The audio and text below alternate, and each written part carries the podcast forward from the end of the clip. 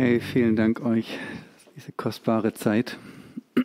Schön heute Morgen bei euch zu sein.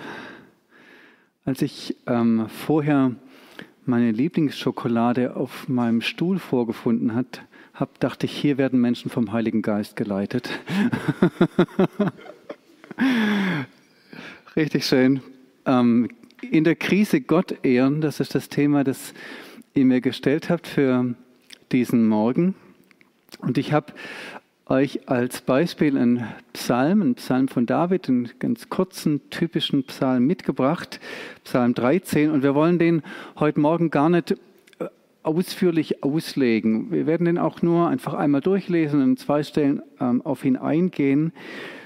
Wir möchten eher anhand überhaupt der Psalmen gemeinsam darüber nachdenken, was heißt das und wie geht das eigentlich, Gott in der Krise zu ehren. Und ich habe in diesen letzten Jahren wahrscheinlich durch niemand besser gelernt, Gott in der Krise zu ehren, als durch David und seine Psalmen. Insofern ist dieses, ähm, diese Predigt auch eine sehr persönliche Predigt.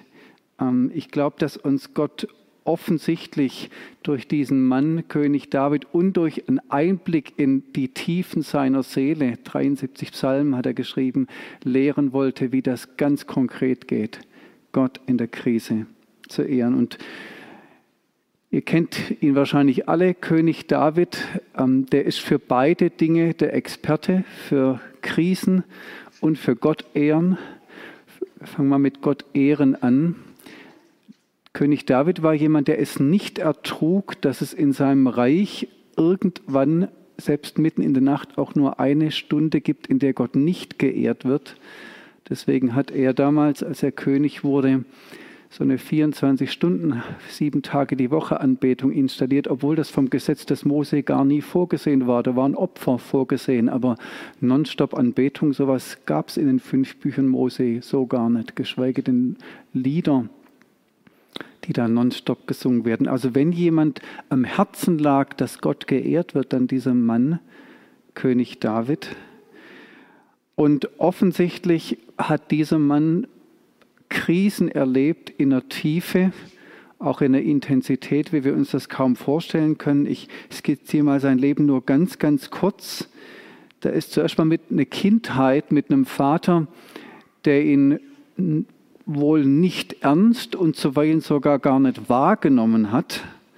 Und dann dieser schnelle und steile Aufstieg unter einem endlich väterlichen Mentor und Förderer König Saul. Endlich war da mal eine Vaterfigur, die ihn gesehen und gefördert hat, die ihn wahr und ernst genommen hat. Endlich mal die Anerkennung von einer Vaterfigur, wie er sie sich wahrscheinlich immer gewünscht hat. Endlich das Wohlwollen von einem Mentor wie König Saul. Dann wird er zu diesem gefeierten Heerführer binnen kürzester Zeit und schon bald dann die Anschläge und Mordversuche durch genau den, dem er am meisten vertraut hat, den er am meisten geliebt hat, König Saul. Gerade das, was er begonnen hat zu genießen, dass da eine Vaterfigur ist, der ihn hochhebt, gerade der will ihn umbringen. Ich ahne gar nicht, was für ein Schmerz, was für eine was für eine entsetzliche Verlorenheit sich da seiner bemächtigen musste. Nach knapp zehn Jahren Flucht, Verfolgung, Todesgefahr, ständige Todesgefahr, schließlich hält er dieses Leben nimmer aus und flieht ins Exil, lässt seine, sein ganzes Land hinter sich, für das er alles eingesetzt hat dann ähm, Leute um sich rum, mit denen du und ich nicht gern Kaffee trinken würden, lauter Outlaws, verbitterte Leute, sagt die Heilige Schrift. Ähm, nicht die Umgebung, in der du sein willst, wenn du ständig vom Tod bedroht bist und es dir eh nicht gut geht. Dann der Tod von Saul und von seinem Sohn Jonathan, ihm fällt das Königtum zu. Jetzt könnte eigentlich die Krise aufhören, finde ich. Jetzt könnte er endlich ernten, was er in Treue gesät hat. Jetzt sieht es auch so aus, als wird endlich Ruhe einkehren in dieses Leben von König David. Wohlverdiente Ruhe, endlich Schluss mit diesem krisengeschüttelten Leben. Wir wissen nicht, wie lange das währte, aber David begeht Ehebruch mit einer verheirateten Frau, lässt den Mann umbringen, um diesen Ehebruch zu vertuschen. Er bekennt seine Schuld Gott gegenüber. Gott vergibt ihm, aber die Konsequenzen dieses Mordes und dieses Ehebruchs, die führen zu chaotischen Zuständen am Königshof. Ähm, einer von Davids Söhnen vergewaltigt seine eigene Stiefschwester. Daraufhin nimmt deren Stief, nimmt deren Bruder Rache und bringt seinen Stiefbruder um. Absalom, der Mörder, der flieht dann ins Exil. David ahnte das Ganze nicht, lässt ihn irgendwann zurückkehren. Genau dieser Sohn, der so viel Erbarmen von seinem Vater erlebt hat und so viel Gnade, ähm, beginnt Sympathisanten um sich zu scharen und will den Thron an sich reißen. David muss fliehen und erlebt, wie seine Truppen seinen eigenen Sohn gegen seine dringende Bitte umbringen. Und am Ende seines Königtums kommt es noch so weit, dass David mit erleben muss, dass Leute in seinem engsten Umfeld versuchen, den ihnen genehmen Thronfolger irgendwie auf den Thron zu heben. Also wenn das kein krisengeschütteltes Leben ist, dann weiß ich auch nicht. Wenn jemand Krisen kannte, dann war das David. Wenn jemand Schuld, Versagen, Verrat, Verlorenheit, Verzweiflung, Bedrohung, Todesangst kannte, gefühlt war der Mann ständig in irgendeiner Krise. Wir, wir kennen die genauen Abläufe nicht im Alten Testament. Wir wissen nicht, ob es wie viele Monate oder Jahre mal wirklich einfach es wirklich Ruhe gab. Aber die Psalmen sprechen von jeder Menge Krisen. Weißt du, ob uns das bewusst ist, dass wir in die Tiefen der Seele genau dieses Menschen, der das erlebt hat, reinschauen dürfen in 73 Psalmen. Das ist, empfinde ich, einer der größten Schätze und Geschenke, die uns Gott in seinem Wort gemacht hat. Und wir lesen jetzt mal einfach so einen Psalm, so ein Gebet, so ein Lied, das in der Krise entstanden ist. Ich habe euch Psalm 13 auf den Folien mitgebracht. Lesen ihn einfach nur ein Lied von David heißt es da. Herr, wie lange wirst du mich noch vergessen? Wie lange hältst du dich vor mir verborgen? Wie lange noch sollen Sorgen mich quälen? Wie lange soll der Kummer Tag für Tag an mir nagen? Wie lange darf mein Feind auf mich herabsehen? Schau doch her, antworte mir, Herr mein Gott, lass mich wieder froh werden und neuen Mut gewinnen, sonst bin ich dem Tod geweiht.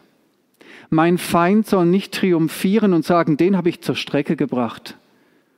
Meine Gegner sollen nicht jubeln über meinen Untergang. Und jetzt, wir kommen nachher noch drauf, wie aus dem Nichts. Ich aber vertraue auf deine Liebe und juble darüber, dass du mich retten wirst. Mit meinem Lied will ich dich loben, denn du, Herr, hast mir Gutes getan. Ich habe es ja schon angekündigt, wir, wir legen den Psalm gar nicht im Detail aus. Wir wissen auch gar nicht, welche Hintergründe er hat. Wir schauen ihn einfach nur als ein typisches Beispiel dafür an, wie David Gott in der Krise ehrt. Und ganz ehrlich, bis vor einigen Jahren ging es mir, wie es vielleicht manchen, vielleicht sogar vielen Christen geht. Wir wissen gar nicht so recht, wie wir mit so einem Psalm eigentlich umgehen sollen. Denn einerseits bewundern wir vielleicht so diese Authentizität und diese Offenheit, diese Berührbarkeit. Aber dann irritiert uns vielleicht auch wieder diese Dreistigkeit. Also ich finde, da gehört schon einiges dazu, Gott entgegenzuschreien, Herr, wie lange willst du mich eigentlich noch vergessen?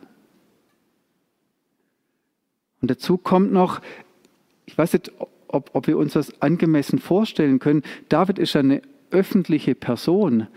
Also wenn der solche Psalmen veröffentlicht und das Hunderttausende in Israel lesen, der macht sein Herz vor Hunderttausenden seiner Untertanen als König aus. Es lesen Hunderttausende von Menschen und bekommen Einblick in das, was in seinem Herzen da vorgeht, bis rein zu seinem Ehebruch. Und bis heute dürfen Milliarden von Menschen an dem Anteil nehmen. Und was vielleicht einerseits anziehend und andererseits aber auch irritierend ist, ist die Bandbreite der Gefühle in diesen Psalmen von David. Also David kann voller Enthusiasmus und Leidenschaft beten. Psalm 63, 6. Ich habe das alles mitgebracht, einfach nur, dass ihr mal solche Dinge vor Augen habt. Er betet dann, oh, deine Nähe, die sättigt den Hunger meiner Seele wie ein Festmahl. Psalm 63, 4 ist das. Deine Nähe sättigt den Hunger meiner Seele wie ein Festmahl. Oder an, einem Psalm schmeckt und seht, wie freundlich der Herr ist. Glücklich der Mensch, der sich bei ihm birgt. So richtig, boah, Psalm 34, Vers 9. Oder den kennen alle, Psalm 23, der Herr ist mein Hirte, mir wird nichts fehlen. Ich habe an nichts Mangel. Und dieser, dieses feste Bekenntnis am Ende des Psalms, nur Güte und Gnade werden mir folgen mein Leben lang und ich werde bleiben im Haus des Herrn, solange ich lebe. Nur Güte und Gnade werden mir folgen. Goodness is running after me, singen wir nach. Your goodness is running after me. Aber derselbe Mann betet im Psalm vorher, mein Gott, mein Gott, warum hast du mich verlassen? Also das ist eine ganz schöne Bandbreite, oder? Ich werde in deinem Haus bleiben, solange ich lebe und, und, und nur Güte und Gnade werden mir folgen und ich weiß, wie viele Monate oder Jahre zwischen diesen beiden Psalmen liegt. Aber vielleicht gibt es etliche, die sagen, David, so ein bisschen mittiger wäre doch schön. So ein bisschen weniger von dem Rand und ein bisschen weniger von dem Rand. Ein bisschen weniger Überspanntheit und Enthusiasmus und, und, und, und, und leidenschaftlichem Glauben und ein bisschen mehr Ausgewogenheit, Nüchternheit und, und Gesetztheit. Muss es denn immer gleich so extrem sein? Nur Güte und Gnade werden mir folgen und mein Gott, mein Gott, warum hast du mich verlassen? Oder Herr, wie lange wirst du mich noch vergessen? Wie lange hältst du dich vor mir verborgen? Und ich glaube, dass es eine Menge Menschen gibt, zumindest vielleicht in der westlichen Christenheit, die David insgeheim genau deswegen so ein bisschen misstrauen so zumindest ihn nicht so ganz ernst nehmen und denken, naja, also eigentlich ist der Kerl schon ein bisschen arg überspannt. Oder sie, die fragen sich zumindest, oh, ist das nicht ein bisschen arg viel orientalische Übertreibung? So, ähm, ich weiß nicht, ob ihr so Stellen im Kopf habt. Es gibt eine Stelle, wo David sagt, ich schwemme mein Lager in der Nacht mit Tränen. Im Hebräischen ist das so, dass tatsächlich er das beschreibt, sein Lager fließt weg, weil er so viel Tränen vergießt. Das ist derselbe Typ, der ohne Tränen zu vergießen Goliath platt macht. Ja, aber das kennt er auch die ganze Nacht, zu weinen. Ich bin erschöpft vom vielen Seufzen, die ganze Nacht hindurch fließen meine Tränen. Mein Bett ist davon schon ganz durchnässt. Und trotzdem hat die Kirche, hat die Christenheit über die ganze Geschichte daran festgehalten, das ist das Gebetbuch der, der Kirche. Das, die Psalmen, das beten wir. Warum? Weil eben die Kirche immer festgehalten hat, nein, in dieser Bandbreite, die uns da begegnet, spiegelt sich die ganze menschliche Existenz wider. Ich weiß nicht, wie vielen von euch das bewusst ist. Im Hebräischen steht die Überschrift über die Psalmen ähm, Tehilot. Und Tehilot heißt eigentlich Lobpreislieder. Also ganz platt gesagt steht auf dem Buchdeckel des, der hebräischen Psalmenausgabe Loblieder.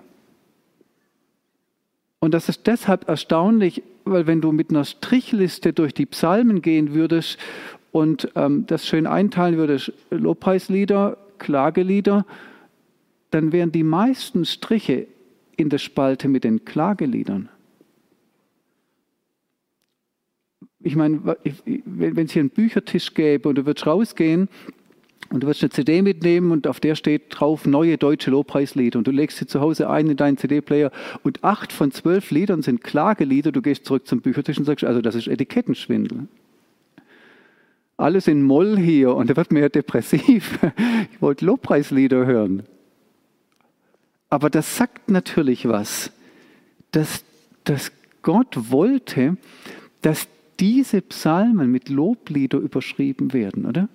Obwohl sie mehr als die Hälfte aus Klageliedern bestehen. Offensichtlich, und das ist schon der wesentliche Punkt, offensichtlich ehrt es Gott, offensichtlich lobt es ihn, wenn in der Krise Menschen zu ihm kommen und ihr Innerstes vor ihm ausbreiten in der ganzen Tiefe, die sie in sich vorfinden.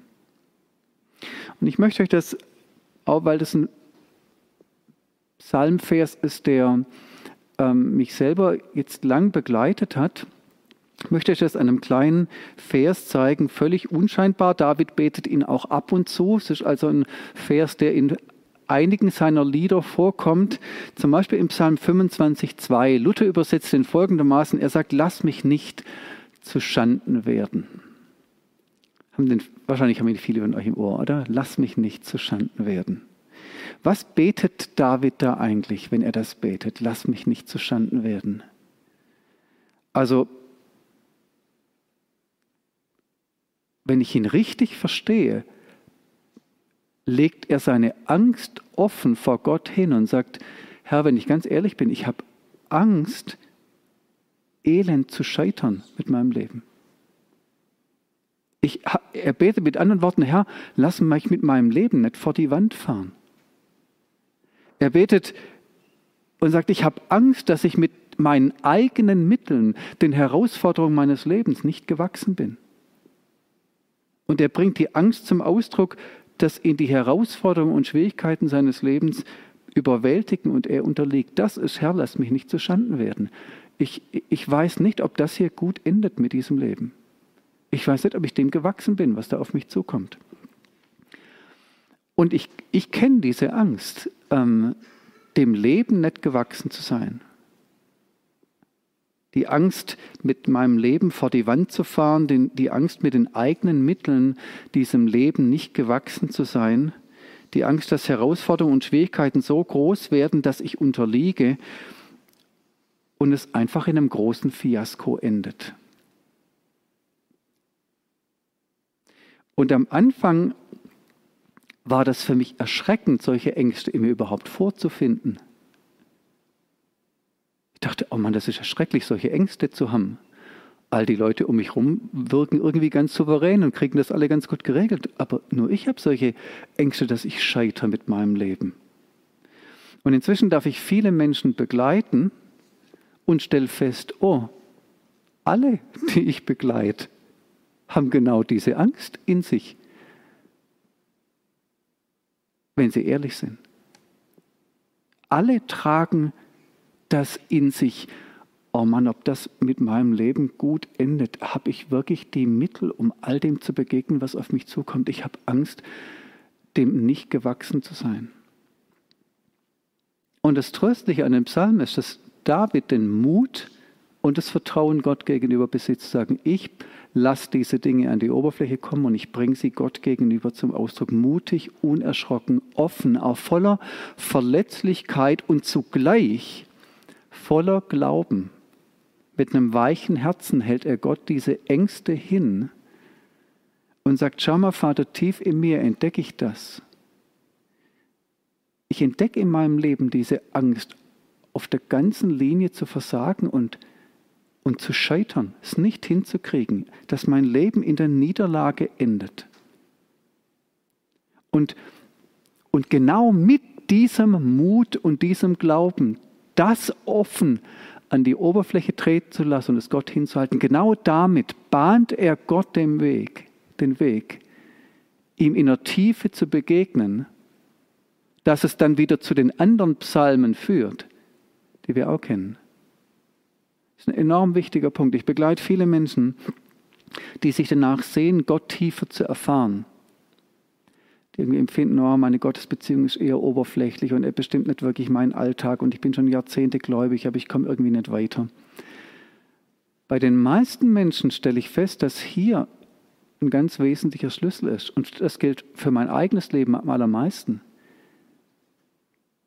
Das, was wir bei David lernen, er erfährt Gott dort am tiefsten, am stärksten, am lebensveränderndsten, am kraftvollsten, am, am überwältigendsten wo seine Wirklichkeit in der Krise meistens, seine Verlorenheit, seine, seine Verzweiflung, seine Angst, Gefühle von Verrat oder gar von, von Zorn und Rache, wo die an die Oberfläche treten dürfen, um dann mit Gott und seinem Trost, mit Gott und seinem Frieden, mit Gott und seiner Freundlichkeit in Berührung kommen zu dürfen. Wer Gott tief begegnen und in einer tiefen Verbundenheit mit Gott leben will, der muss anfangen, davon bin ich inzwischen überzeugt, der muss anfangen zu lernen, sich zuerst und vor allem seiner eigenen inneren Wirklichkeit zu stellen, weil das der Ansatzpunkt ist, wo Gott uns in der Tiefe begegnen kann und will. Und das bedeutet es, Gott in der Krise zu ehren. Und das hat David erlebt und das macht bei ihm dann die Bandbreite aus, die uns vielleicht dann oft so irritiert. Das ist das Geheimnis, warum, es, warum dieser Mann in den Augen mancher Christen so überspannt ist und es so eine unfassbare Breite gibt an überströmendem Enthusiasmus und Bekenntnis im Guten und abgründiger Verlorenheit und Angst und Verzweiflung im anderen.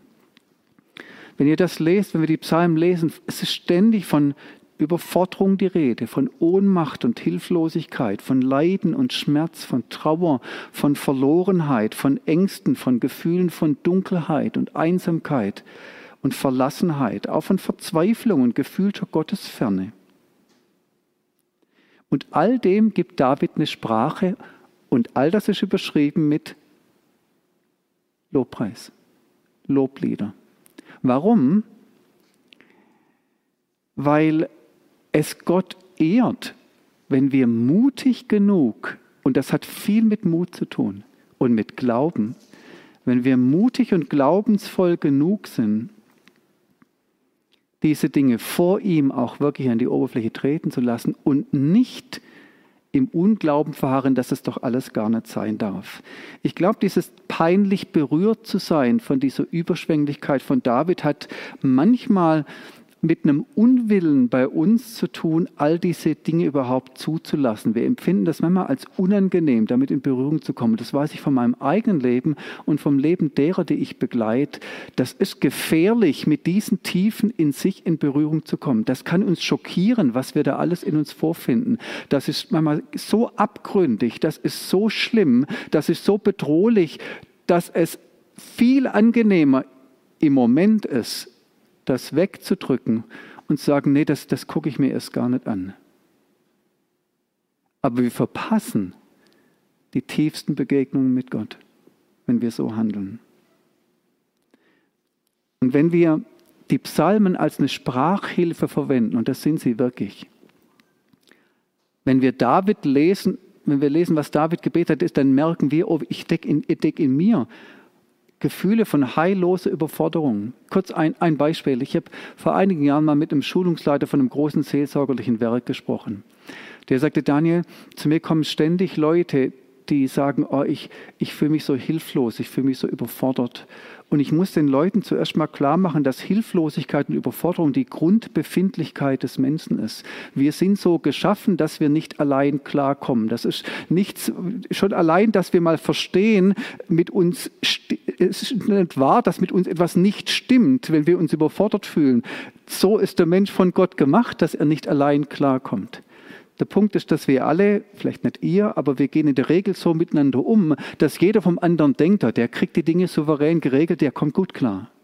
Ich bin der Einzige, der Angst hat, zu Schanden zu werden, um es mit Luthers Worten zu sagen. Das wirklich Schlimme an krisenhaften Situationen ist gar nicht oft die Krise selber, sondern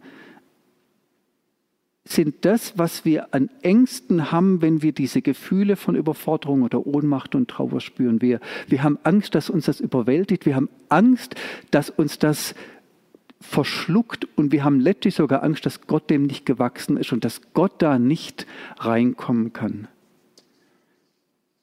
Und damit sind wir dabei, dass wir Gott verunehren, wenn wir es in uns runterdrücken. Aber das Thema ist ja Gott in der Krise ehren und Gott in der Krise ehren heißt, all das, was ich in mir wahrzunehmen beginne, mutig, voller Glauben und unerschrocken vor Gott auszubreiten, ihn einzuladen und zu glauben und zu erleben, wie David es erlebt hat. Dass Gott da reinkommt, mich hochhebt, mir eine Geborgenheit schenkt, wie ich noch nicht mal wusste, dass es sie gibt, mir eine Hoffnung gibt, von der ich nicht wusste, dass es sie diesseits des Himmels geben kann, mir eine Freude schenkt, von der ich bis dahin gar nicht wusste, dass es sie diesseits des Himmels gibt.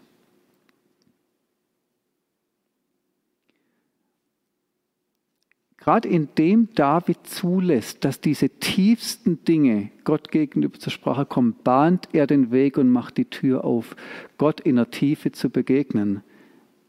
Wie das viele Christen meiner Wahrnehmung nach gar nicht kennen, aber sie kennen es nicht, weil sie noch nicht angeleitet oder gelehrt worden sind oder auch einfach oft nur Angst haben, diese Dinge offen vor Gott zum Ausdruck zu bringen. Manche Christen haben Angst, dass sie da ins Lamentieren verfallen. Aber meine Erfahrung ist, Lamentieren ist was ganz anderes. Leute, die lamentieren, die tun das erstens in aller Regel nicht Gott gegenüber, die lamentieren Menschen gegenüber. Das hier sind Gebete.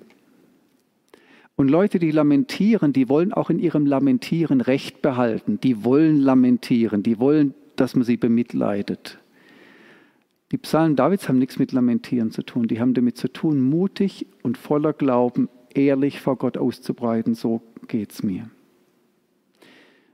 Ich kenne das ähm, von mir selber früher und jetzt noch oft dann in Beziehungen, wenn du dann Leute fragst, wie es ihnen geht, und dann fallen so Sätze wie, oh, ich komme ganz gut klar, passt schon, ist nicht so schlimm. Ach, auch wenn ich Gott nicht verstehe, er ist gut. Und wenn ich das inzwischen höre und ich spüre ein bisschen was von dem, was da drunter liegt, denke ich, oh, du beraub, du musst es mir sagen. Aber wenn ich das als Haltung spüre, dann denke ich, du beraubst dich der tiefsten Begegnung mit Gott, die du in dieser Situation haben könntest. Und vor kurzem da hatte ich so diesen Satz im Kopf, in der Krise werden keine Haltungspunkte vergeben. Ich weiß nicht, ob ihr gern Skispringen guckt oder Eiskunstlauf, da werden ja Haltungspunkte vergeben. Also es geht nicht nur darum, haben die ihre Pirouette hinbekommen oder äh, sind sie bei entsprechender Weite gelandet beim, Eis, äh, beim, beim ähm, Skisprung, sondern es wird auch noch die Haltung bewertet. Sah das gut aus? Haben sie eine gute Haltung bewahrt? In der Krise, also Gott vergibt keine Haltungspunkte. Ich nehme so viel Versuche, die Haltung zu wahren, war unter uns Christen, dass ich mir immer denke, oh, David konnte die Fassung verlieren, Gott gegenüber zumindest, und hat damit Gott den Weg gebahnt für Begegnungen mit ihm in der Tiefe, wie wir sie uns, glaube ich, alle, alle, alle wünschen. Und dann entdecken wir, oh, ich entdecke in meinem Leben dass sich mein, mein Gebetsleben verändert hat. Früher habe ich vor allem versucht, die Krisen wegzubeten. Ich wollte einfach, dass die Dinge in Ordnung kommen. Und, und ich habe immer noch nichts dagegen, dass Dinge in Ordnung kommen. Versteht mich bloß nicht falsch.